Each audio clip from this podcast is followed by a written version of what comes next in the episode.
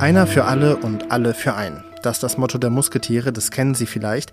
Politisch würde das vielleicht mit dem Begriff Solidarität übersetzt werden oder nüchterner ausgedrückt Kooperation. Auf die setzen gerade die linken Parteien in Frankreich und sind damit auch recht erfolgreich. Warum? Darüber sprechen wir gleich. Solidarität hat aber auch ihre Grenzen. Bester Beweis dafür ist die Kooperationsunwilligkeit oder besser gesagt Unfähigkeit Syriens mit Russland. All das und etwas zum Lachen hören Sie in dieser Ausgabe von Was jetzt, dem Nachrichtenpodcast von Zeit Online. Es ist Samstag, der 21. Mai. Mein Name ist Roland Judin. Schönen guten Morgen. Zuerst bringen Sie jetzt aber die Nachrichten auf neuesten Stand. Ich bin Anne Schwedt, guten Morgen. Starke Unwetter haben in Teilen von Deutschland schwere Schäden verursacht. In Nordrhein-Westfalen war vor allem der Raum Paderborn betroffen. Dort wurden 43 Menschen verletzt, zehn von ihnen laut Polizei sogar schwer. Auch in Lippstadt wurden Dächer zerstört und stürzten Bäume um.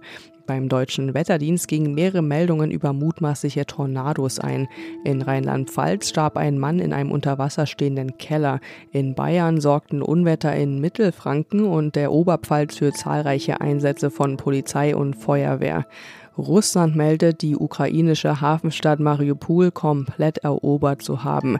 Die letzten Soldaten im Stahlwerk von Mariupol hätten sich ergeben. Die ukrainische Regierung hofft jetzt, dass die Soldaten durch einen Gefangenenaustausch freigelassen werden. Auch für andere Teile in der Ostukraine meldete die russische Armee Fortschritte, etwa in der Region Luhansk. Dort sollen nach ukrainischen Angaben allerdings erneut Wohnhäuser beschossen worden sein. Redaktionsschluss für diesen Podcast ist 5 Uhr.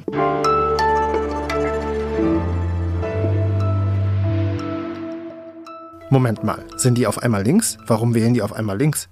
Eben noch hat sich der bürgerlich-liberale Macron mit der Rechtspopulistin Le Pen um das Präsidentenamt in Frankreich duelliert.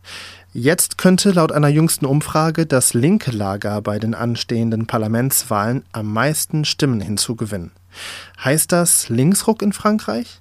Annika Jörres ist Frankreich-Korrespondentin für Zeit Online und kann meine Fragezeichen im Kopf hoffentlich in Ausrufungszeichen verwandeln. Moin Annika. Ja, hallo. Dieses neue linke Bündnis in Frankreich ist ja relativ frisch auf der politischen Landkarte. Kannst du einmal klären, wer zu diesem Bündnis alles gehört? Ja, das ist tatsächlich äh, ganz neu und auch historisch in der in der Geschichte der französischen Linken, dass sich da jetzt so verschiedene Parteien zusammentun. Also es sind einmal die die Kommunisten, die Sozialisten, die Grünen und die Linken Insoumis, also nicht weniger als äh, vier Parteien, die da jetzt unter einem äh, Siegel sozusagen zusammen antreten. Wow. Genau, viele zusammen, die sich eigentlich noch bis vor kurzem äh, vor den Präsidentschaftswahlen bitter bekämpft haben, standen jetzt plötzlich da auf der Bühne äh, in dieser Woche und haben ihr Programm vorgestellt gestellt. Also das war schon ein absolutes Novum in der, in der französischen Politik. Und die verstehen sich alle? Was wollen die denn? Also die haben schon ein gemeinsames Programm. Was steht da drin? Genau, die haben eigentlich von allen äh, Kandidaten und Parteien, die jetzt antreten bei den Parlamentswahlen im Juni schon das äh, detaillierteste Programm sogar, also ausgerechnet die, die sich gerade erst zusammengerauft haben, haben jetzt äh, nicht weniger als 650 äh, politische Vorschläge zusammen aufgeschrieben. Und das ist so ein Sammelsurium, ja, von relativ radikalen Vorschlägen. Also das fängt an mit einem Mindestlohn von 1500 Euro. Es soll die ähm, so Fleischfabriken, also so diese diese Tierfabriken sozusagen ähm, verboten werden. Es soll Glyphosat verboten werden, andere Landwirtschaft, Bioprodukte sollen günstiger werden. Also es ist ein ganzer Reigen an an grünen und sehr sehr linken ähm, Ideen, die da alle zusammenkommen. Und die beäugen auch so ein bisschen die EU und die EZB misstrauisch, habe ich das Gefühl. Also die fordern ja unter anderem, dass die EZB unter demokratische Kontrolle gestellt werden soll und mehr sozialen und ökologischen Zielen dienen soll. Und die wollen auch mit EU-Verträgen brechen, also zum Beispiel in puncto Staatsverschuldung. Das klingt für mich jetzt so ein bisschen wie das altlinke Schema Misstrauen gegen die Finanzelite plus noch einen guten Schuss EU-Skepsis obendrauf. Ja, so ähnlich ist das auch. Und das ist natürlich auch genau der Punkt, äh, der da die politische Landschaft gerade so ähm, ja, in, in Wallung gebracht hat in Frankreich und auch in ganz Europa, weil diese neue ähm, NÜPES oder, oder NÜP, wie die Franzosen sagen, so heißt die Allianz, ähm, tatsächlich gesagt hat, okay, zur Not, sagen sie, brechen wir mit den EU-Regeln, wenn sie im Gegensatz stehen zu unserem sozialen und ökologischen Programm. Und das ist natürlich eine harte Ansage, weil es natürlich eigentlich äh, ja einfach schlicht illegal, weil die EU-Regeln ja stehen eigentlich über dem nationalen Recht. Also ähm, die müssen natürlich normalerweise wie jedes wie jedes Gesetz auch beachtet werden. Also das bleibt sicherlich noch ein, ein heißes politisches Pflaster, was jetzt mit diesem ähm, ja, mit dem Umgang mit Europa angeht. NÜB, die französischen Parteien links der Mitte, machen einen auf Musketier. Einer für alle und alle für einen. Danke dir, Annika. Du hast definitiv mehrere Fragezeichen in meinem Kopf in Ausrufungszeichen verwandelt.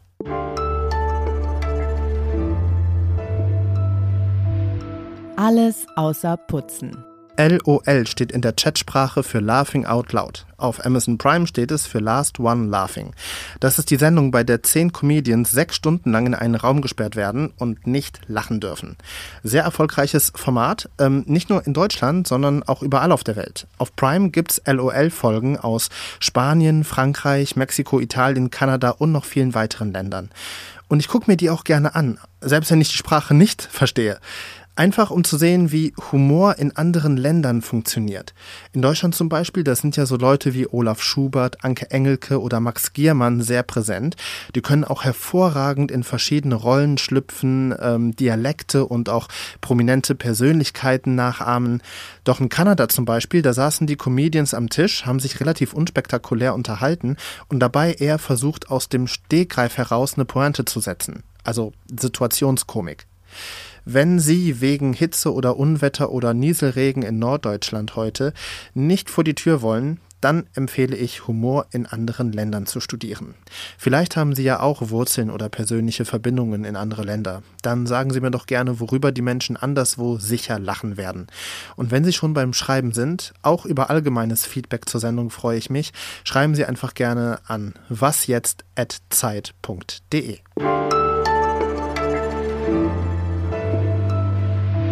Steigende Energiepreise, drohende Hungersnöte, Cyberattacken rund um den Globus. Der Krieg in der Ukraine betrifft sehr viele Menschen, überall auf der Welt. Auch in einem Land, das eigentlich eng an der Seite Russlands steht. Syrien. Russland wollte sogar als Unterstützung an der Front syrische Kämpfer rekrutieren.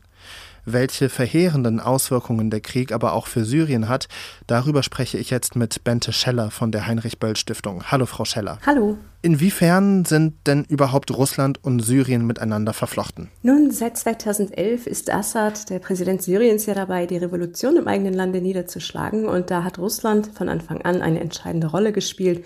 Einerseits diplomatisch, um in den Vereinten Nationen stets eine schützende Hand über Syrien zu halten Seit 2015 aber ist Russland mit der eigenen Luftwaffe in Syrien engagiert und hat hier im Prinzip auch dem syrischen Präsidenten den Kopf gerettet. Und das würde im Umkehrschluss bedeuten, dass der syrische Präsident Bashar al-Assad Wladimir Putin sehr dankbar ist und dementsprechend nun auch zur Seite steht? Im Prinzip ist das die Erwartung von Russlands. Es ist aber natürlich auch so, dass die beiden nicht immer ganz einer Meinung sind und gerade in der Frage, sollten jetzt syrische Kämpfer in die Ukraine kommen, sind sie da sicherlich nicht am gleichen interessiert. Da ist Syrien natürlich daran interessiert, die eigenen Kräfte im Lande zu halten, denn auch wenn die Kampfeshandlungen des Krieges weniger geworden sind, braucht Assad einfach Kräfte, um die Kontrolle über Syrien zu behalten. Vor ein paar Wochen hieß es aber noch, dass Russland sogar versucht, syrische Kämpfer mit, also für syrische Verhältnisse, sehr viel Geld anzuwerben, damit die an der Front in der Ukraine kämpfen. Hat das nicht geklappt? Es gibt im Prinzip die Leute nicht, die Russland bräuchte. Denn um an der Front zu kämpfen, braucht man Erfahrung im Kampf. Da muss man auch einen Panzer bedienen können und sich tatsächlich militärisch auskennen. Das ist für gewöhnlich etwas, das tun nur tatsächliche Armeen. Und die syrische Armee ist wirklich sehr klein geworden. Es sind sehr viele Leute übergelaufen, im Kampf gestorben. Deswegen gibt es da nicht so richtig Truppen, die Russland holen könnte. Und die guten Soldaten, die Assad hat, die braucht er selbst für den Machterhalt. Vor diesem Hintergrund welche Auswirkungen des Ukraine-Kriegs bekommen denn die Menschen zu spüren? Bereits in den letzten Jahren ist die syrische Bevölkerung in eine fürchterliche Misere geraten. 90 Prozent der syrischen Bevölkerung, egal an welchem Ort, leben unterhalb der Armutsgrenze. Und da können Sie sich ja vorstellen, was es bedeutet, wenn jetzt die Weizenpreise steigen und die Grundnahrungsmittel dementsprechend extrem viel teurer werden. Also das bedeutet Hunger.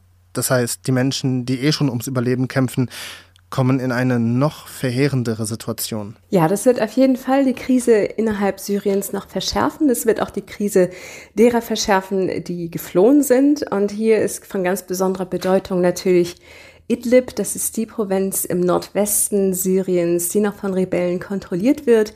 Hier sind die Leute angewiesen darauf, dass Hilfen der UN, humanitäre Hilfen, über die türkische Grenze geliefert werden. Und da hat wiederum Russland den Schalthebel in der Hand.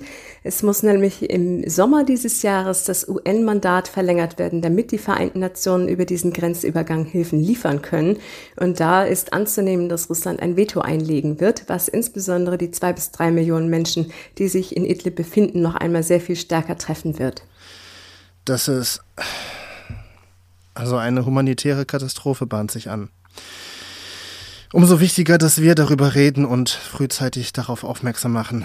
Bente Scheller, vielen Dank fürs Gespräch. Gerne. Worüber momentan kaum noch gesprochen wird, sind die Folgen der Corona-Pandemie. Dabei werden viele Menschen, vor allem Teenager, noch lange unter den Folgen der Pandemie leiden.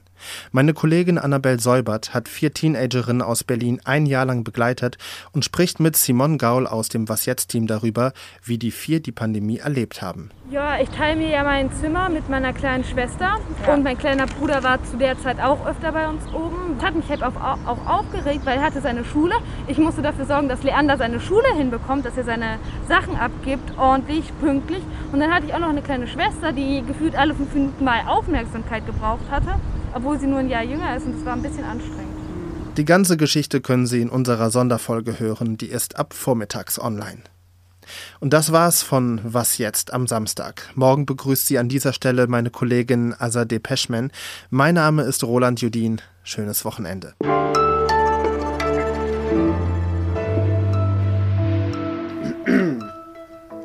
Da wollte ich gerade Luft holen und habe mich dabei verschluckt. Also wie gut, dass das nicht live ist. ja, gut, das ist der Vorteil im Podcasten. Ähm, also die, also die politisch linken Parteien in